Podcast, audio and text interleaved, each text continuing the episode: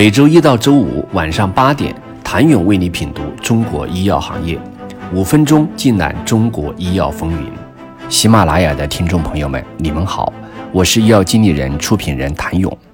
上周我们品读了阿里健康局，有听友希望我说说京东健康。疫情对于医药电商来说是一个机遇，京东健康在其中做对了什么呢？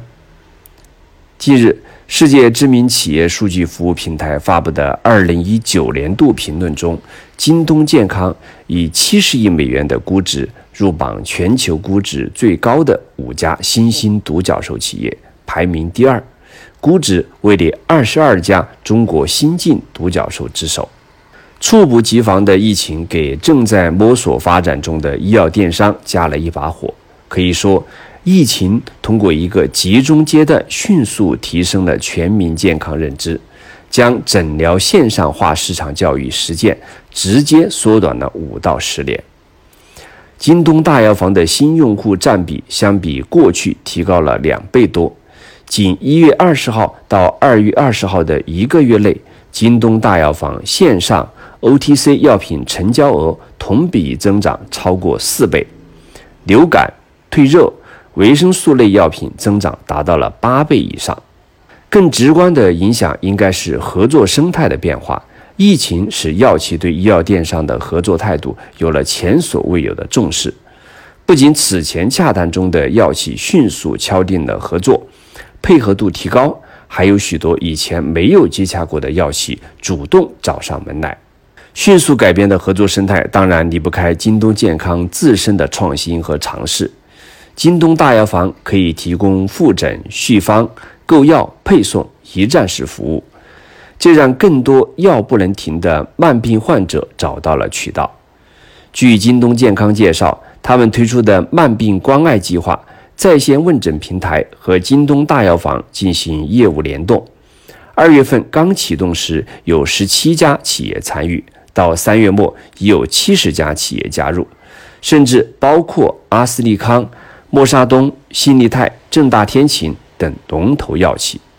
有的药企甚至将线上渠道作为优先选择，有的药企在疫情期间优先对京东健康保障线上货源的供应。比如，优势比治疗甲状腺的优甲乐，在全国范围内经常面临断货，但在疫情期间优先选择了线上渠道。就是为了确保患者在特殊时期能及时便捷地购买到药品，有的药企也开始将患者教育、医生教育的工作重心迅速调整至线上。疫情期间，京东健康不间断组织了上百场的医学科普直播，这不但满足了医生指导患者的诉求，也满足了品牌方做市场教育的诉求。特别是过去靠线下医院驱动的产品，如肿瘤药或新特药，现在也开始将目光转到了线上。之前京东健康谈了一年多都没谈下来的企业，疫情期间一个月就迅速达成合作意向。京东健康为这些新特药开辟了品牌专区、疾病专区，比如与罗氏合作的六个肿瘤专区。与优势比合作了癫痫管，这些疾病专区不仅仅包括电商业务往来，还包括问诊、用药指导、患者管理等一加药一站式解决方案。对于药企来说，京东健康提供的不仅仅是销售渠道，更是一个能进行品牌沉淀的综合性平台。企业完全可以将线下传统的患者教育等工作转移到线上来。据悉，京东健康已经成为全国收入规模最大的医药零售渠道，